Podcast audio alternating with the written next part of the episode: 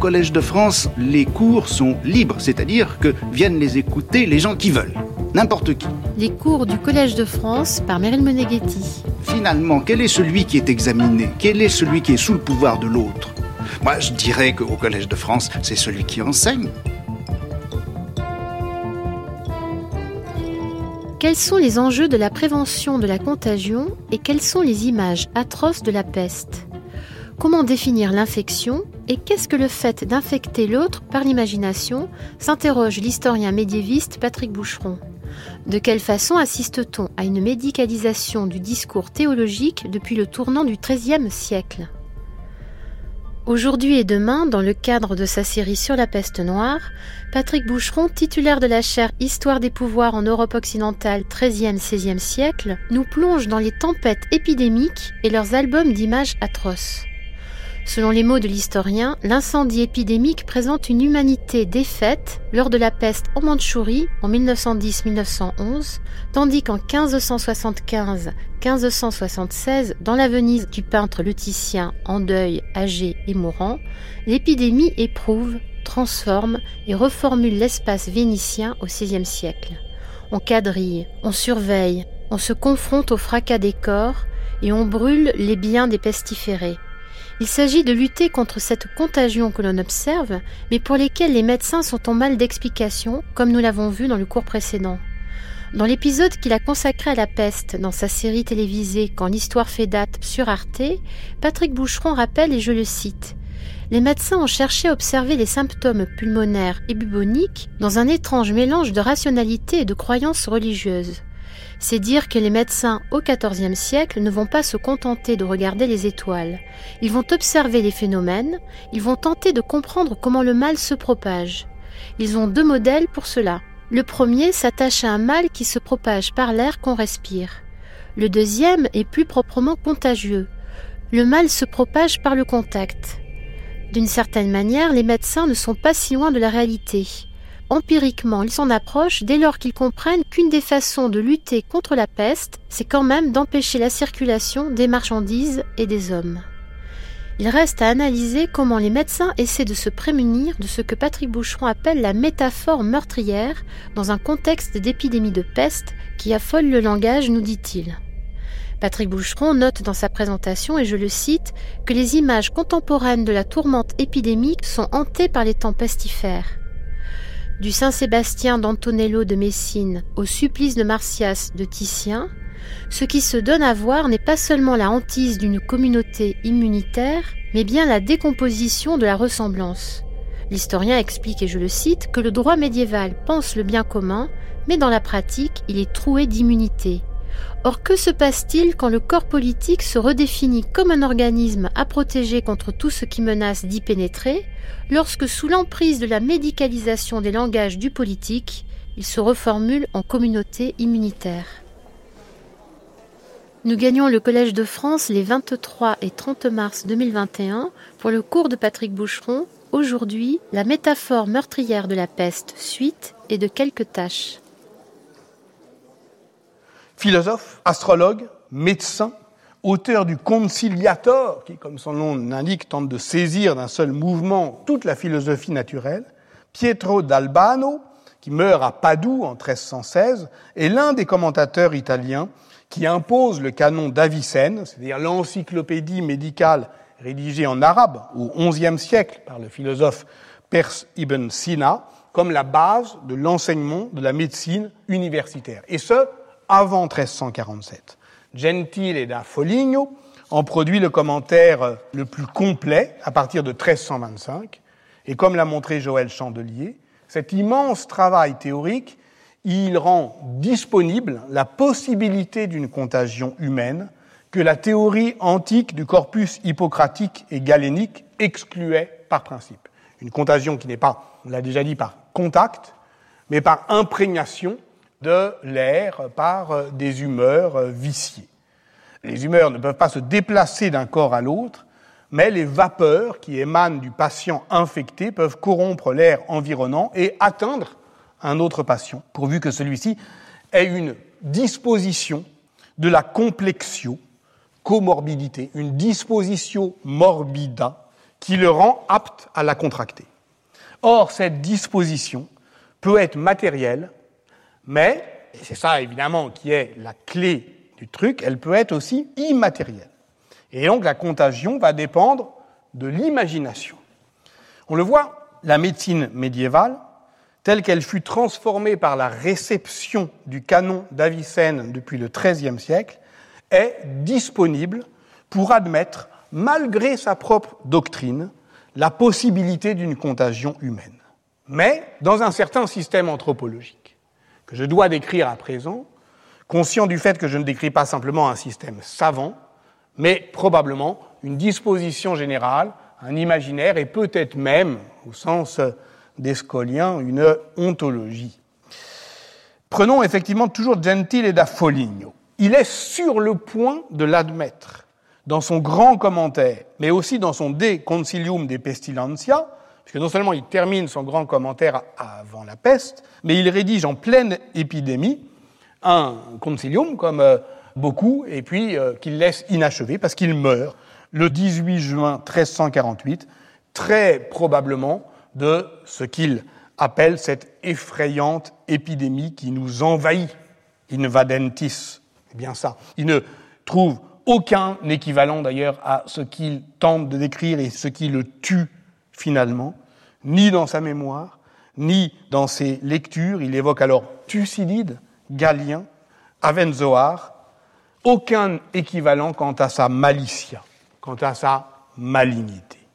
Au même moment, dans le royaume de Grenade, à Almeria précisément, où la peste s'est déclarée le 1er juin de cette même année 1348, le médecin Ibn Atima al-Ansari, qui est, on l'a dit, poète, historien, grammairien, mais aussi lecteur du Coran, à la Grande Mosquée, rédige son traité intitulé Conduire au but celui qui veut examiner en détail la maladie extrinsèque.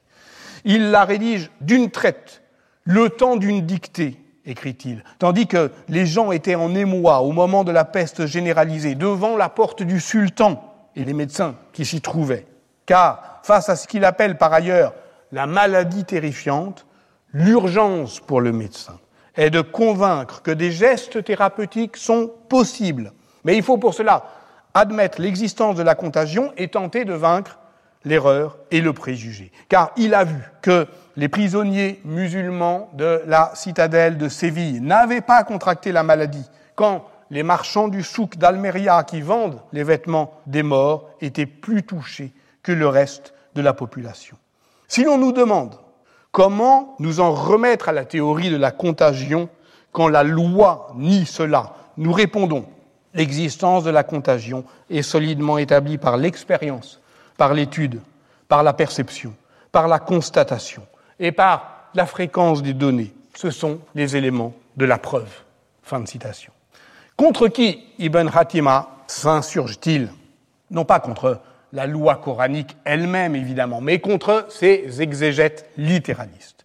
Ce qui est visé ici, c'est le fameux hadith de la peste qui justifie la soumission à la colère de Dieu. Le prophète a dit Nulle transmission à doigt ni mauvais présage, ni spectre, ni safar, et fuyez le lépreux, comme si vous fuyiez le lion. Mais on a vu que la doigt désigne ici la croyance pré-islamique du mauvais œil. Par conséquent, pour accepter la contagion, il ne s'agit pas de rejeter la loi islamique, mais au contraire son interprétation rigoriste qui ne comprend pas que ce que Mahomet rejetait dans cette hadith, c'était une croyance pré-islamique. Et il ne s'agit pas que de Ibn Ratima, comme l'a montré euh, Justin Stearns dans son livre paru en 2011, euh, Infectious Ideas. Eh bien, les juifs, les chrétiens, les musulmans ont tous en commun de considérer évidemment que la peste est un fléau, c'est-à-dire une manifestation de la colère divine, mais cela ne les empêche jamais de tenter de s'en prémunir, notamment en tentant de prévenir le risque contagieux. La spécificité des savants musulmans, réside dans l'obligation qu'ils ont de négocier avec la tradition euh, théologique en interprétant la parole prophétique dans le sens d'un refus des formes magiques de la contagion. Nous retrouvons donc la question de l'écart entre la raison médicale et l'efficacité magique. Mais nous la retrouvons déplacée, déplacée par rapport à ce que l'on attendait. Si euh, les médecins médiévaux se sont longtemps maintenus à distance de l'idée de contagion, ce n'est pas par un défaut de leur régime de rationalité, c'était par souci de préserver cette rationalité contre les métaphores qui sont d'abord utilisées en théologie et en philosophie morale, comme l'a brillamment montré Aurélien Robert. Qu'est-ce d'abord que l'infection? Le verbe infecere et son substantif infectio appartient en premier lieu au lexique des teinturiers. Il désigne l'imprégnation des couleurs, justement, dans les tissus. C'est par un débord métaphorique qu'il peut s'appliquer aux maladies, et notamment aux maladies de peau, et notamment à la lèpre. La souillure, la tache, désigne alors l'effet de la maladie, mais la notion d'infectio s'imprègne à son tour d'une interprétation morale. Elle désigne alors la marque corporelle du vice de l'homme. En associant l'idée de contagion à celle de transmission des péchés, cette métaphore débouche à la fois sur la notion de propagation et sur celle d'hérédité, puisque évidemment la macule du péché originel se transmet. Elle s'applique fort bien au cas de la lèpre, qui est considérée au Moyen Âge comme une maladie de l'âme, conséquence du péché originel et du châtiment divin. Voici pourquoi, même si euh, le caractère héréditaire de la maladie fait débat dans les milieux médicaux, comme l'a montré Maike van den Lucht, c'est la seule transmission possible de cette maladie que Thomas d'Aquin désigne pourtant comme morbus contagiosus. Mais ce sont les péchés qui sont contagieux pour les théologiens. Et voilà pourquoi l'on isole les lépreux, pour des raisons morales davantage que médicales. Reste qu'on assiste à une médicalisation du discours théologique depuis euh, le tournant du XIIIe siècle, de manière contemporaine donc de la réception du canon d'Avicenne dans l'Europe savante. Or, celle-ci rencontre l'usage du contagium dans la littérature normative sur la pollution des péchés et la contamination hérétique, la lèpre est considérée comme contagieuse en tant d'abord qu'elle est assimilée à l'hérésie. Robert Moore l'a évidemment montré. Chez Augustin, puis dans toute la littérature patristique, ce qui infecte, ce qui corrompt, ce qui circule comme une pestilence, c'est d'abord la dissidence religieuse, c'est-à-dire fondamentalement le mal, l'œuvre du malin. Dans la littérature doctrinale, l'hérésie est un mal qui macule celui qui en est porteur et peut ensuite contaminer toute l'Église. Mais parallèlement, comme l'a remarqué Arnaud Fossier, les textes normatifs décrivent le péché comme une pollution dont le pouvoir sacrilège peut atteindre les corps, les objets du culte, comme les sacrements. Pollutio et contagio sont donc presque synonymes. Et pour éviter le scandale, ce qui désigne dans le vocabulaire de l'Église la contagion. Le scandale, c'est rien d'autre que la contagion des péchés. Il faut pouvoir l'isoler, isoler le scandale et gouverner par le secret. C'est une métaphore, oui, mais terriblement virulente et possiblement meurtrière. Elle exprime, là encore, la puissance performative de l'imagination. Nous retrouvons ici le mauvais œil cette euh, fascination qui désigne d'abord une forme d'envoûtement et qui témoigne de la force des passions. On retrouve aussi bien dans la physique d'Al-Ghazali que dans les commentaires de Robert Grostet l'idée qu'on peut infecter un autre être humain par l'imagination ou l'œil fascinant. On avait déjà vu. Ainsi, Roger Bacon s'appuie sur Avicenne pour affirmer qu'une méchante âme, tout à sa volonté de nuire, si elle désire ardemment infecter quelqu'un, peut plier la nature à ses pensées. Par exemple, écrit-il, si le lépreux a l'intention, le désir et la conviction de nuire fortement à quelqu'un qu'il déteste, il l'affectera bien davantage qu'il ne le ferait pour quelqu'un auquel il ne veut pas de mal. Cette imagination pervertie peut être euh, celle que la vieille femme, Vétoula, exerce sur les enfants, ou le pouvoir qu'elle a de troubler la femme quand elle est plus jeune, les médecins le disent jusqu'au XVIIe siècle, en fait d'infecter, c'est ça leur mot, les miroirs pendant leur période menstruelle. C'est ici que le concept de souillure trahit évidemment sa dimension genrée. C'est ici que cette expression dit de manière à peine voilée la terreur masculine devant la puissance des femmes. Car la première maladie contagieuse, c'est la maladie d'amour. C'est la maladie d'amour.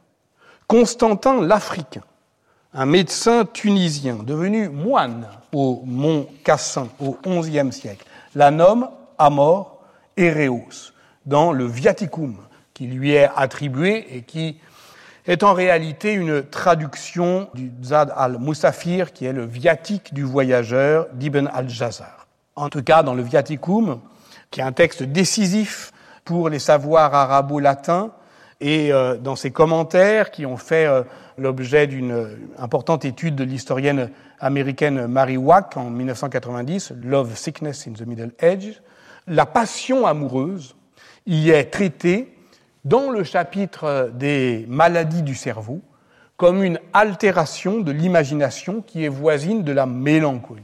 Or, lorsque Dante décrit sa rencontre avec Béatrice, lorsqu'il décrit son trouble de la vision, son altération de l'esprit, son ébranlement de tout le corps, qui est ensuite gouverné par le motif de la fascination et de la contagion chez Avicenne, à l'issue de laquelle l'amour vient se loger dans son cœur, il décrit très exactement ça.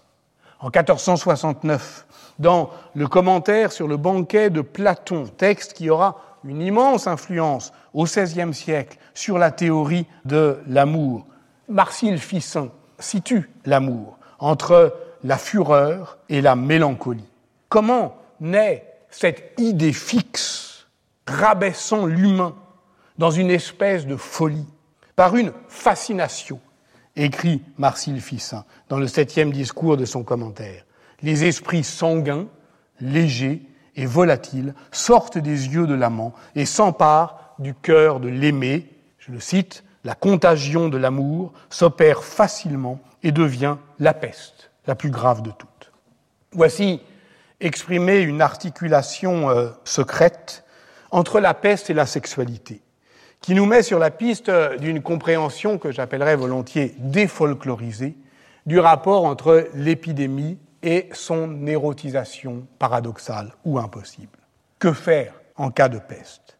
Il y a cinq choses à fuir en temps de peste, affirmait euh, Michel Savonarole dans son Dé préservationné, et tout commence par un F. Fames, fatica, fructus, femina, flatus. La faim, la fatigue, les fruits, les femmes, et le souffle, sous-entendu le souffle des autres, leur haleine. Le paradigme immunitaire trouve ici une expression ramassée dans son rêve de séparation, séparation des corps, des sexes, des souffles, des touchés. Noli me ne me touche pas, dit-il. L'histoire traditionnelle de la médecine retient le nom de Girolamo Fracastor, Jérôme Fracastor pour les Français, comme premier théoricien de la contagiosité. L'humaniste et médecin de Vérone s'intéressait à une maladie sexuellement transmissible, indiscutablement, qui fait alors des ravages en Europe, la syphilis. Et il décrit euh, en 1530, il lui donne son nom dans un poème intitulé euh, Syphilidis sive morbi gallici, le mal de Naples pour les Français, le mal français pour les Italiens. 16 ans plus tard, en 1546 donc, il publie le De Contagione et Contagiosis Morbis, qui élargit ce qu'il a observé pour la syphilis à la lèpre, à la gale, à la tuberculose. Mais, comme l'a montré Isabelle Pantin, la notion de contagion qu'il y met en œuvre doit tout ou presque au paradigme médiéval. Il y a des séminariats, oui, qui circulent bien entre les hommes, mais ce ne sont pas des êtres vivants. Ça n'a rien à voir avec euh, les ancêtres des germes. Et la puissance de l'imagination joue encore à plein. Comme le remarque Aurélien Robert, sur lequel je m'appuie toujours, c'est cette notion d'imagination qui mobilise euh, le XVIe siècle, qui mobilise Montaigne dans ses essais pour expliquer la contagion, et tout ainsi qu'un corps rejette son mal à son voisin, comme il se voit en la peste, en la vérole et au mal des yeux. L'imagination qui ébranle avec véhémence, écrit Montaigne, peut pareillement élancer des traits sur des corps étrangers. Et le dernier exemple qu'il donne est également euh, troublant, tant il y a que nous voyons par expérience les femmes envoyer au corps des enfants qu'elles portent au ventre les marques de leur fantaisie. Donc, ne postulons pas trop vite la rupture naturaliste. La science du XVIe siècle est plus que jamais captive d'une ontologie analogique. Elle est, je dirais, shakespearienne, au sens où, comme l'a montré Stephen Greenblatt, le théâtre de Shakespeare met en scène cette euh, circulation métaphorique des euh, qui euh, ne désigne rien d'autre que le pharmacone, au fond. C'est ça qu'on a décrit aujourd'hui. C'est la pharmacie, c'est-à-dire le fait que le pharmacone est, en même temps euh, le remède et le poison, le pharmacone d'un mal dominé, retourné contre lui-même pour renforcer la communautas, le corps politique qu'il laisse, soit au euh, sens propre une immunitas. Voilà ce que l'on a rencontré aujourd'hui dans la pharmacie médiévale de la peste. Pêle-mêle, la pollution, l'infection, la contagion, l'immunité, la tâche, la compassion. Mais la compassion n'inspire pas que des politiques compassionnelles. Il y a euh, des pestes émotionnelles, nous y reviendrons, et ces métaphores sont toutes potentiellement meurtrières. Tout est en place désormais. La violence peut s'exercer contre les femmes, contre les lépreux, contre les juifs, contre les hérétiques, contre les infidèles, contre les déviants, contre tous ceux qui peuvent miner le corps social de l'intérieur, corps étranger qu'ils exposent à un risque permanent et contre lequel on doit, oui, c'est un mot à la fois juridique et médical, un mot sur lequel on reviendra évidemment, contre lequel on doit s'immuniser. Tout est en place. La violence peut s'exercer parce que le langage s'affole. Écoutez encore. Peste, est une maladie venant de l'ire de Dieu, furieuse, tempestative, hâtive, monstrueuse, épouvantable, effroyable, contagieuse, terrible, farouche, traîtresse, fallacieuse, appelée de Galien bête sauvage, farouche et fort cruelle, ennemi mortel de la vie des hommes et de plusieurs animaux et plantes. Toujours cette euh, épidémie euh, d'adjectifs, oui, mais cette fois-ci, sous la plume d'un médecin, Ambroise Paré, traité de la peste, 1568, le père de la chirurgie opérative, celui qui est censé nous séparer de tout ça, à coups de scalpel, nous séparer de ce foyer de lésions que Michel Foucault appelait le cœur vénéneux des choses. Mais non, car il parle la même langue, la même langue que celle qui agite le théâtre des cruautés. Cette langue qui halète, énorme et grosse d'abord, blanche, puis rouge, puis noire, et comme charbonneuse et fendillée, écrivait Antonin Artaud.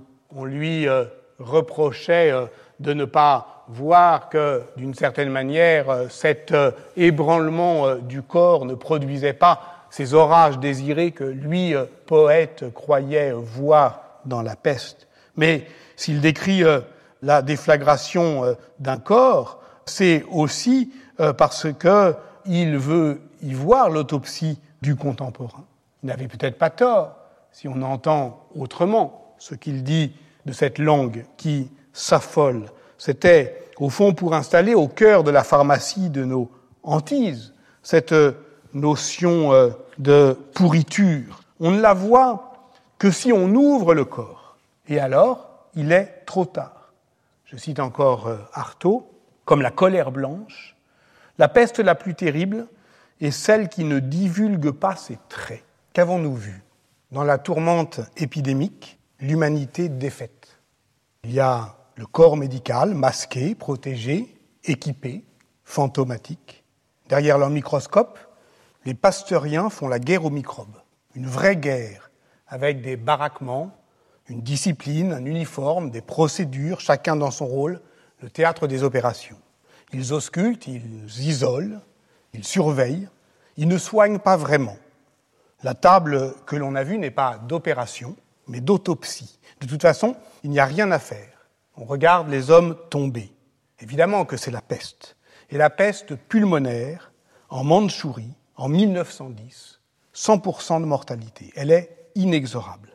D'où la chorégraphie macabre de la séparation entre deux humanités, celle qui cantonne et celle qui agonise.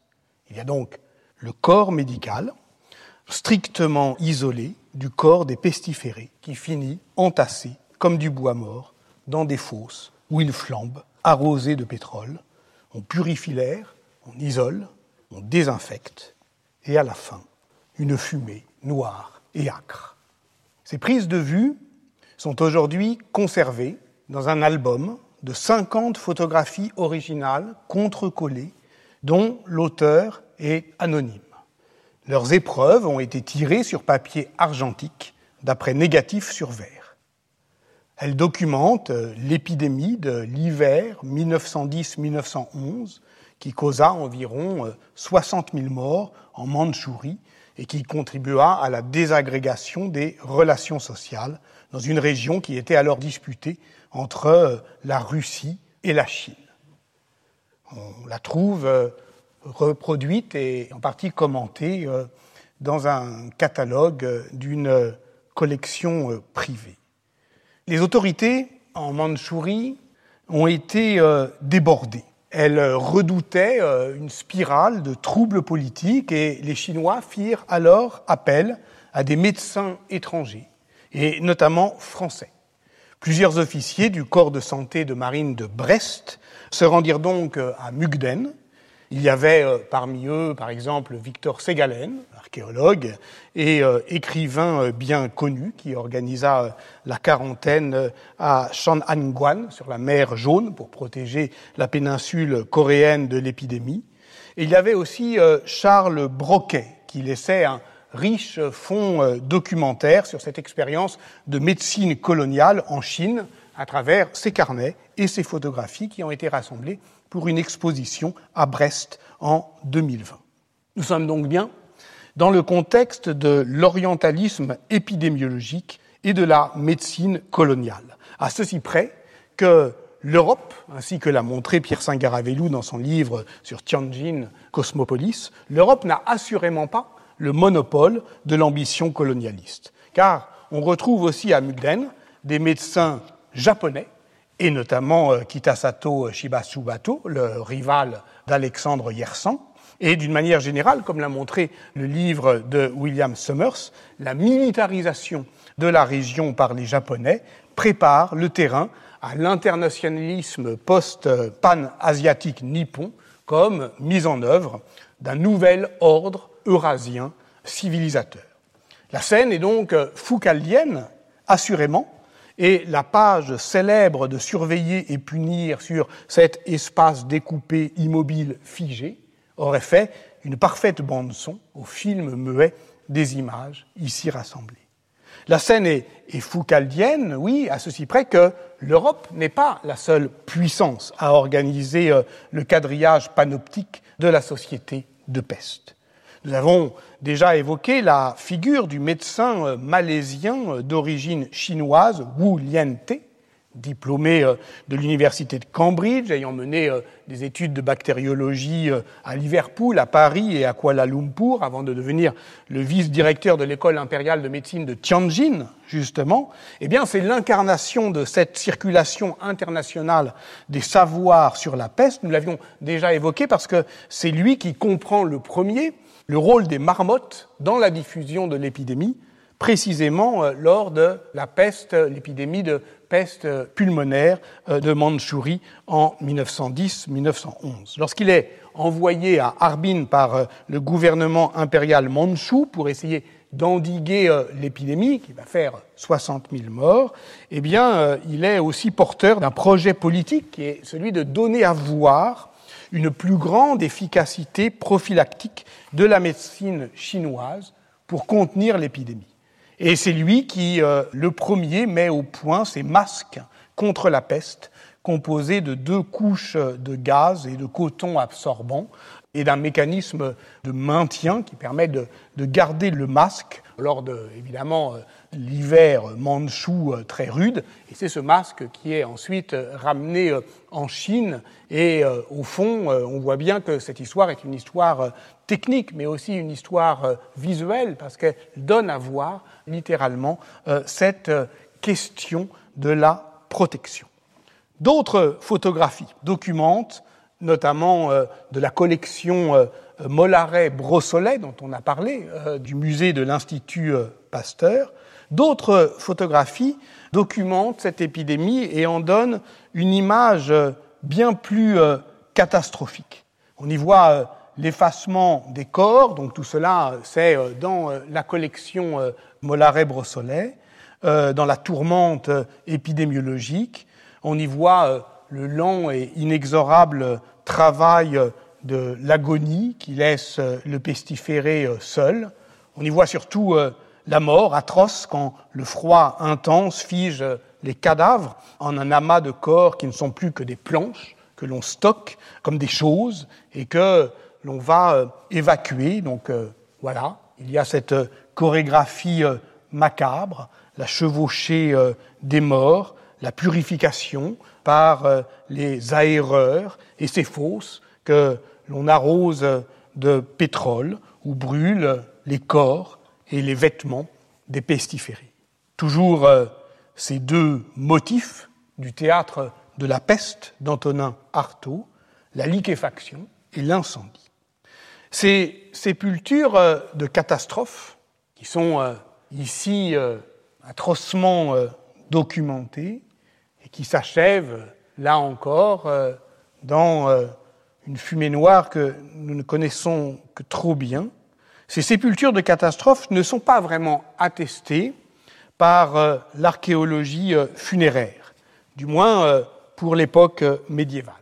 Si l'on se réfère aux travaux de Dominique Castex et de Sacha Kaki sur les différents sites funéraires disponibles, la tendance d'ensemble, je l'ai dit, est plutôt au maintien des usages funéraires traditionnels dans le soin apporté à l'enveloppement des cadavres dans un linceul qu'on retrouve, dans la position du corps, dans la tombe.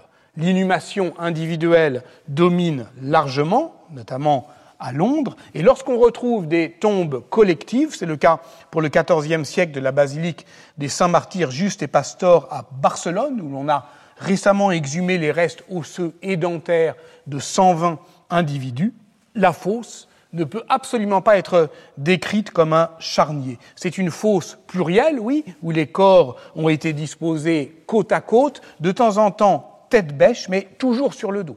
Donc rien à voir, effectivement, avec euh, l'idée qu'on peut se faire d'une fosse commune. À Barcelone, la fouille a même révélé une épaisse couche de chaux venue sceller les différents niveaux d'inhumation. Une des très rares mais très célèbre représentation contemporaine de la peste noire, confirme d'ailleurs cette impression d'ordre funéraire, quitte à contredire d'ailleurs le texte qu'il illustre, parce que c'est la très fameuse enluminure de la chronique de Gilles le Muisite, qui lui-même euh, produit un récit assez catastrophique de la peste à Tournai, mais l'apparition toute récente euh, par les soins de Claire Billen et de Marc Boone des bons et édits de la même ville de Tournai en temps de peste documente la manière dont les pouvoirs euh, urbains euh, affrontent sans panique apparente l'épidémie. Et donc, les bons et édits, c'est-à-dire les archives publiques, ressemblent davantage à l'image de l'enluminure qu'au récit, qui est lui-même évidemment hanté par les récits antérieure de la pestis des euh, anciens euh, de Gilles le Muisite. Alors, d'où vient ce fracas des corps? Eh bien, il suffit euh, de fermer les yeux et on le voit encore. C'est une image malgré tout. C'est qu'elle fait partie, cette image, de la mémoire rétinienne de notre contemporanéité. Or, le trouble vient de là. C'est que, au fond, ces images, qui sont les images du XXe siècle, pour le dire clairement, eh bien c'est comme si elles avaient été décrites par avance par les textes qui portent la voix des survivants. le narrateur du journal de l'année de la peste de Daniel Defoe, bien entendu, qui se rend euh, nuitamment euh, dans une terrible fosse, écrit-il, celle d'Algate, où l'on jette des cadavres, mais aussi l'horrible commencement qui fait euh, frontispice au Décameron de Boccace. Je le lis puisque lui, d'une certaine manière, est paradoxalement raccord avec des images qui ne lui sont pas contemporaines. Portées en chaque église, chaque jour, à chaque heure presque, affluait la multitude de cadavres étalés. La terre sainte étant insuffisante pour tant de sépultures, toujours, surtout si l'on avait voulu donner à chaque corps une place distincte selon l'ancienne coutume, on faisait dans les cimetières des églises, lorsque tout était plein, des fosses immenses, où par centaines on mettait les survenants, entassés là, comme des marchandises que l'on empile dans les cales des navires, ils étaient couche après couche recouverts d'un peu de terre jusqu'à ce que l'on fût au sommet de la fosse. Qu'avons-nous vu Sinon, notre hantise? Ces spectres, assurément, viennent de loin. En 1347, déjà, ils avaient euh, l'âge ténébreux et indistinct de ces textes si anciens, vous vous en souvenez, évoquant les fantômes brumeux de ces navires proprement ingouvernables, puisqu'ils transportaient des hommes décapités qui assombrissaient l'horizon de la Méditerranée au temps de l'empereur Justinien. C'est que la peste des modernes, par-delà la coupure naturaliste, se laisse toujours hanter par la pestis des anciens. Nous l'avons mieux compris la semaine dernière en pénétrant euh, dans la pharmacopée médiévale de l'idée de contagion, cette métaphore meurtrière qui affolait le langage, qui le préparait à se laisser submerger par les vagues de violence que précipite inévitablement ce passage entre la contamination des péchés et la transmission des maladies. Nous en étions là, donc, au seuil de cette violence. Mais celle-ci est également une violence fondatrice d'un ordre, d'un ordre sanitaire. Comme l'a montré Marilyn Nicou, la médicalisation du discours politique sur la contamination, qui accompagne le rôle croissant des médecins dans la définition des politiques sanitaires de conservatio sanitatis contre la pestilence, précipite l'émergence d'un souci de salutas publica, c'est-à-dire un salut public qui se transforme en santé publique par la définition administrative de politique de préservation. Très concrètement, cela débouche sur la création d'offices de santé publique dès 1348 à Venise, puis Gênes, puis Florence, dans la plupart euh, des cités italiennes, relativement épargnée par euh, la peste de 1348, la ville de Milan prend surtout des mesures sous le duc Gian Galeazzo Visconti en 1398, mais elles sont d'emblée coercitives, c'est-à-dire qu'on voit euh, les commissaires contra morbum avoir autorité pour enfermer les malades dans leur maison, pour fermer l'accès de la ville aux visiteurs, pour imposer la quarantaine et pour brûler les maisons des pestiférés. Le livre du philosophe euh, italien Roberto Esposito, Immunitas, protection et négation de la vie, paru initialement en 2002, vient d'être traduit en français. Cela tombe bien, c'est-à-dire que cela tombe très mal, comme il le reconnaît volontiers dans sa préface, puisque un intellectuel qui se féliciterait de voir une catastrophe mondiale réaliser ses hypothèses de travail gagnerait peut-être une prétention euh, prophétique, mais perdrait euh, toute dignité euh, du travail intellectuel. Et donc, bah, il rappelle que ça fait 20 ans qu'il travaille à, poursuivre l'effort foucaldien de penser la biopolitique à partir d'une contamination réciproque entre immunité et communauté. Protéger et punir pourrait être le titre de son livre. Au départ est la notion de munus en droit romain, don, offrande, mais aussi charge, devoir, comme le rappelle ici même Dario Montovani. Commun est ce qui partage les charges et par extension est partagé par tous. Est immune, au contraire, ce qui est exempt de charge. Or, si le droit médiéval pense le bien commun, dans la pratique, il est troué d'immunité. Que se passe-t-il quand le corps politique se redéfinit comme un organisme à protéger contre tout ce qui menace d'y pénétrer, lorsque, sous l'emprise de la médicalisation des langages du politique, il se transforme en communauté immunitaire. C'est ce chiasme que décrit Roberto Esposito, gros d'une menace que l'on comprend très bien, puisqu'il ne tolère l'élément étranger que sous la forme de sa dissolution préalable. Cette métaphore organique fait euh, de la conservation du corps l'horizon biopolitique de tout pouvoir. Mais la thérapie n'est plus la même. Il ne s'agit plus d'équilibrer les humeurs, il s'agit de jouer du pharmacone, qui est à la fois la maladie et son remède. Je cite euh, Roberto Esposito, mal et antidote, venin et cure, poison et contrepoison, le pharmacone n'est pas une substance, mais plutôt une non-substance, une non-identité, une non-essence. Mais il est surtout quelque chose qui se rapporte à la vie du fond de son envers, plus qu'il ne l'affirme.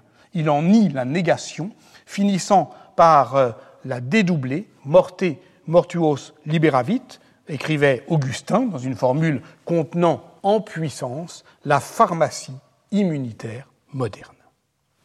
Cette philosophie, me semble-t-il, est pour aujourd'hui. C'est celle que Achille Mbembe mobilise dans Politique de l'inimitié, trouvant dans ce qu'il appelle la pharmacie de Franz Fanon de quoi déjouer le pharmacone de notre époque, la guerre, qui en est le sacrement. Faisons un pari. Appelons peste ce pharmacone et allons chercher dans les images ce qui survit à la destruction du monde. Partons d'une image, celle euh, d'une image simple celle de la couverture d'un journal populaire où s'étale le drapé macabre d'une grande tache rouge. Dans son édition illustrée du 19 février 1911, le petit journal sonne l'alerte. La peste, la peste en Mandchourie, poursuit en Extrême-Orient ses épouvantables ravages. Des régions entières sont dépeuplées. Pour lutter contre la contagion, on en est réduit à détruire par le feu des villes et les villages contaminés. Une question grave se pose, qu'avons-nous N'avons-nous pas à craindre que le fléau gagne l'Europe? Ce qui plane dans le ciel de Mandchourie, drapé euh, d'écarlate, c'est une vieille image. C'est cette euh, faucheuse. Et, étrangement, le petit journal ajoute cette précision, la faucheuse qui a tué Titien en 1576. Pourquoi cette précision? Pourquoi cette tache rouge de Titien? Suivons l'éclat de la tache. Elle nous mène donc dans la Sérénissime. C'est peut-être euh, la peste de Venise de juin 1575 euh, à décembre 1576 qui fixe notre imaginaire européen des sociétés de peste. Elle provoque euh, sans doute 60 000 morts, soit un tiers de la population vénitienne. Et pour la faire fuir, le Sénat et le Doge, Alvise II Mocenigo, prononcent en septembre 1576 le fameux vœu célébré ensuite chaque année lors de la fête del Redentore, du Christ Rédempteur, en 1577. On commence à construire la fameuse église du même nom sur l'île de la Giudecca, et selon les plans d'Andrea Palladio l'espace urbain vénitien est éprouvé, transformé, reformulé par l'épidémie. On impose un couvre-feu, on met jusqu'à 3000 malades à l'isolement dans le Lazzaretto Vecchio, près du Lido, mais aussi dans le Lazzaretto Nuovo, à l'entrée de la lagune, devant l'île San Erasmo, qui était destinée euh, originellement en 1468 à la mise en quarantaine des hommes et des marchandises venus de la mer, mais le dispositif spatial, on le complète d'un troisième lazaret flottant, constitué de 3000 bateaux amarrés les uns aux autres. Le quadrillage et la surveillance s'organisent par cestiers. De grands feux purificateurs y sont organisés pour chasser les miasmes, brûler les vêtements des malades. C'est à ce moment-là qu'apparaissent les premiers masques de la peste, certes ceci ne ressemble pas encore à l'idée qu'on s'en fait, la panoplie complète du docteur Schnabel, avec le bec incurvé qui contient des herbes, des épices, du camphre et des fleurs séchées, les bésicles, la longue vue et euh, la, tunique, la baguette, tout ça, ça n'apparaît qu'au début du XVIIe siècle, sans doute d'abord euh, à Paris. C'est écrit par euh, Charles Delorme, premier médecin de Louis XIII, en 1619. Reste que, du point de vue, disons, de l'imaginaire politique de la société de peste, l'épidémie vénitienne de 1575 plante le décor. Or, le 27 août 1576, l'un des grands ordonnateurs de ce décor, le grand peintre Tiziano Vecellio, en français le Titien, meurt de la peste, suivi de peu par son fils et assistant. Alors que l'épidémie n'est pas achevée, Venise organise de grandes funérailles publiques. La scène est fréquemment représentée dans la peinture d'histoire du XIXe siècle, ainsi par le français Alexandre S. en 1833, au temps du choléra. Mais le tableau que laisse euh, Titien, inachevé, dans son atelier, n'a pas l'éclat euh, de ses couleurs acidulées. C'est celui-ci, le supplice de Martial à le regarder, à le regarder euh, vraiment, on comprend ce que c'est qu'un tableau qui impose une euh, présence monumentale et oppressante. Il faut dire qu'il fait euh, deux mètres de haut et deux mètres de large, il est à peu près carré. De ce tableau énigmatique, Erwin Panofsky se détournait avec dégoût. Il écrit qu'il ne peut littéralement pas le voir et que pour cela, il peine à l'attribuer à Titien. Ce dernier a pourtant euh, signé euh, le tableau dont je disais tout à l'heure qu'il était inachevé, mais ce point est discuté, c'est qu'au fond, rien ne vient le documenter, ni même euh, le commenter du point de vue des textes contemporains. Le tableau a été découvert par hasard en 1924 dans l'obscur château de Kromritz en République tchèque. La critique iconographique s'est depuis déchaînée sur ce tableau, accumulant les hypothèses, relançant le tourniquet des interprétations. Disons que son motif général ne fait pas de doute. Le personnage central qu'écorche un esclave scythe, reconnaissable à son bonnet, mais aussi Apollon, identifiable quant à lui par sa couronne de laurier, ce personnage, donc, mi-homme, mi-bouc, est un satyre, dont euh, la torsion des jambes cache le sexe. La scène est décrite dans les Métamorphoses d'Ovide. Martias a défié Apollon dans une joute musicale. Il a perdu. Il est puni de son affront. Sa peau sera exposée dans le temple d'Apollon comme un trophée. Le joueur de lyre, en haut à gauche, rappelle la nature musicale de l'épreuve, qui est parfois confondue avec celle qui opposa le dieu Pont au roi Midas, qui gagna euh, ses euh, oreilles d'âne, mais qui est représenté euh, ici en bas à droite en une pose mélancolique dans laquelle les historiens de l'art reconnaissent parfois un autoportrait de Titien. Ce dernier, Titien, s'est probablement inspiré d'un dessin de Giuliano Romano, préparatoire à sa fresque aujourd'hui endommagée du Palais du Thé à Mantoue, et certains historiens de l'art pensent même que Titien a pu euh, avoir en propre ce dessin que Giuliano Romano, qui avait été portraituré par euh, euh, le Titien, lui aurait donné. Ici, on voit bien que l'exhibition des attributs génitaux du satyre accentue la dimension sexuelle de la scène et donne à voir ce que cachent les jambes croisées chez le Titien, c'est-à-dire l'analogie entre écorchement et castration. Mais ce jeu d'influence oriente surtout l'analyse iconographique vers euh, une interprétation néoplatonicienne de la scène qui met en jeu la puissance idéale de la peinture. Libéré euh, de son fourreau de peau, Martias peut rejoindre l'harmonie céleste. D'où son calme chez Titien, comme s'il était déjà au-delà de la douleur affranchi de ce tombeau de l'âme qu'est le corps prison, atteignant la sagesse. Ne disait-on pas de Socrate qu'il était si laid qu'on le disait nouveau Martias On le disait, oui. Parmi euh, les néo-platoniciens de la cour de Laurent de Médicis à Florence, au temps où Marsilde Ficin et Pic de la Mirandole faisaient du néoplatonisme euh, la doctrine officielle des Médicis. Et Jutta Held a montré comment cet idéalisme est parfaitement conforme à la discipline de l'iconologie elle-même, le néoplatonisme florentin devenant quelque chose comme euh, la doctrine de l'iconologie pratiquée par euh, Panofsky et son école de l'Institut Warburg. Faut-il adopter cette lecture idéaliste du supplice? D'autres interprétations ont été proposées, certaines politisant le sens du tableau, en posant notamment la question de la cruauté des châtiments dans l'état princier.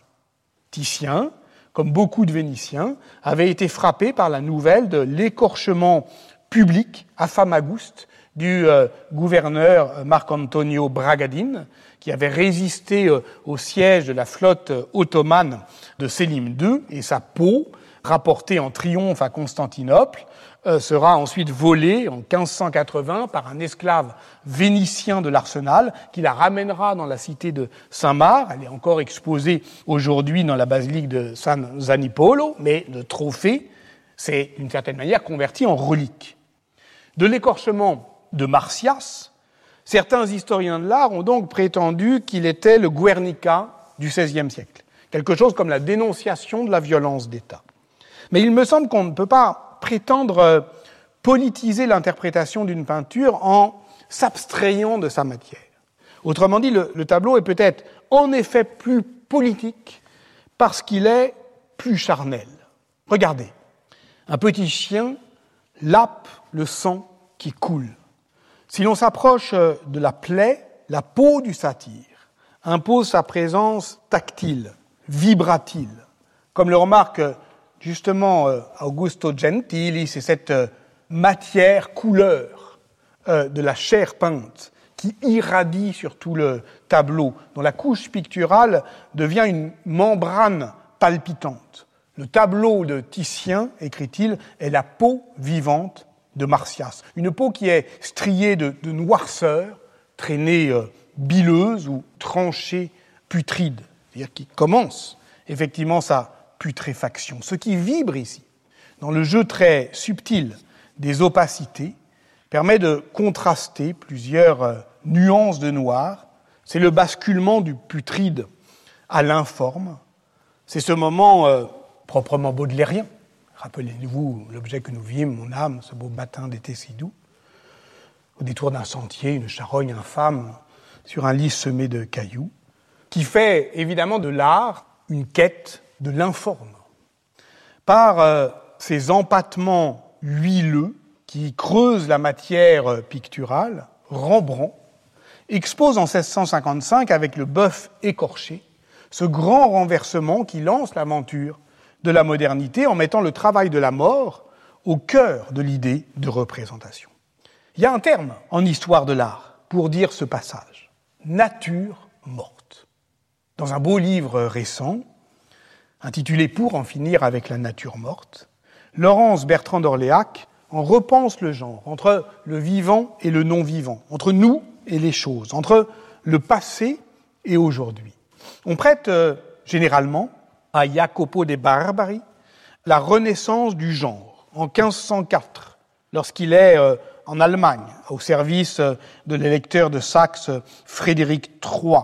Et euh, évidemment que sa nature morte avec perdrix et gants de fer évoque cette pratique aristocratique de la chasse, mais elle évoque aussi ces niches d'objets que l'intarsia logeait dans les marqueteries du Studiolo. Et tout est évidemment inaugural dans cette mise en scène de l'exactitude 1504 jusqu'à la griffe du billet épinglant la signature sur la toile.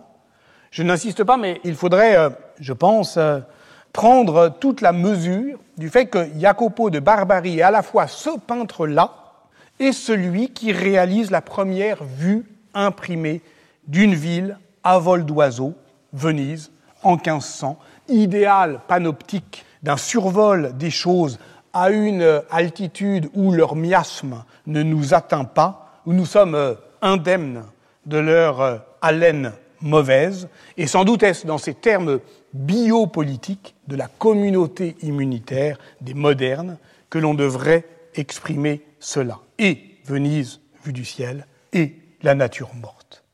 Retenons en tout cas que la nature morte ouvre une brèche sur cette question, après une longue éclipse médiévale. Voici pourquoi le, récit qu'elle nous inspire est tout sauf linéaire. Il peut, par exemple, dans le livre de Laurence Bertrand d'Orléac, mettre en regard deux vanités. Celle de la mosaïque polychrome de Naples du premier siècle, où un crâne, est-ce d'homme, est-ce de singe, est suspendu à un fil, celui qui le relie à une équerre qui fait euh, fronton comme un temple et qui euh, est en équilibre instable. Vous le voyez, il y a une roue de la fortune, il y a un papillon, le battement d'aile d'un papillon, et qui est donc en équilibre euh, instable entre deux morts probables qu'égalise l'outil du géomètre, celle du puissant avec son sceptre et son diadème entouré d'une étoffe pourpre, et celle du misérable avec son haillon et son bâton de mendiant.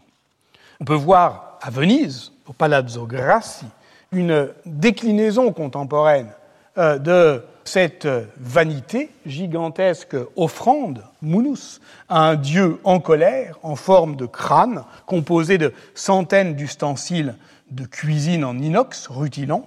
C'est euh, le lieu, le Palazzo Grassi, la fondation Pinault, où l'œuvre de Subodh Gupta est conservée je veux dire en fait neutraliser. On appelle cela le marché de l'art, on appelle cela l'argent tout simplement, parce que son lieu euh, véritable fut l'église parisienne Saint-Bernard euh, de la Chapelle, où l'artiste indien l'installa en 2006, tandis que l'église servait de refuge aux sans-papiers et que Gupta y avait euh, organisé une soupe populaire. Voilà donc ce qui se joue dans l'aventure de la modernité.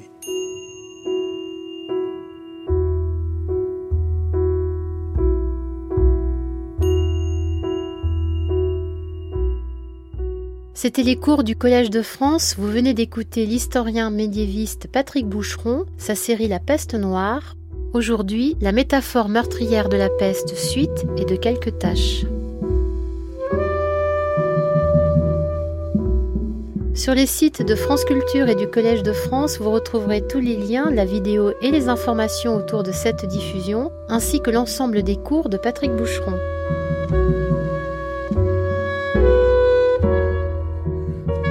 Sa leçon inaugurale intitulée Ce que peut l'histoire a été publiée chez Fayard en 2020 avec le Collège de France et elle est disponible en édition électronique.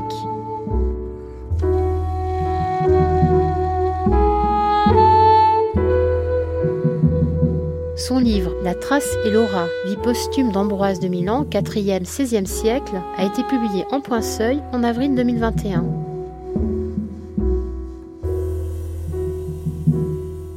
Réalisation Laurelène Planchet. Présentation et coordination Meryl Meneghetti.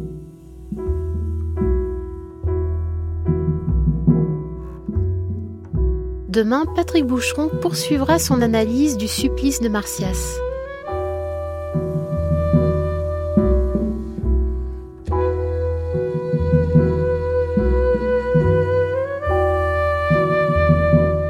Journée à l'écoute de France Culture.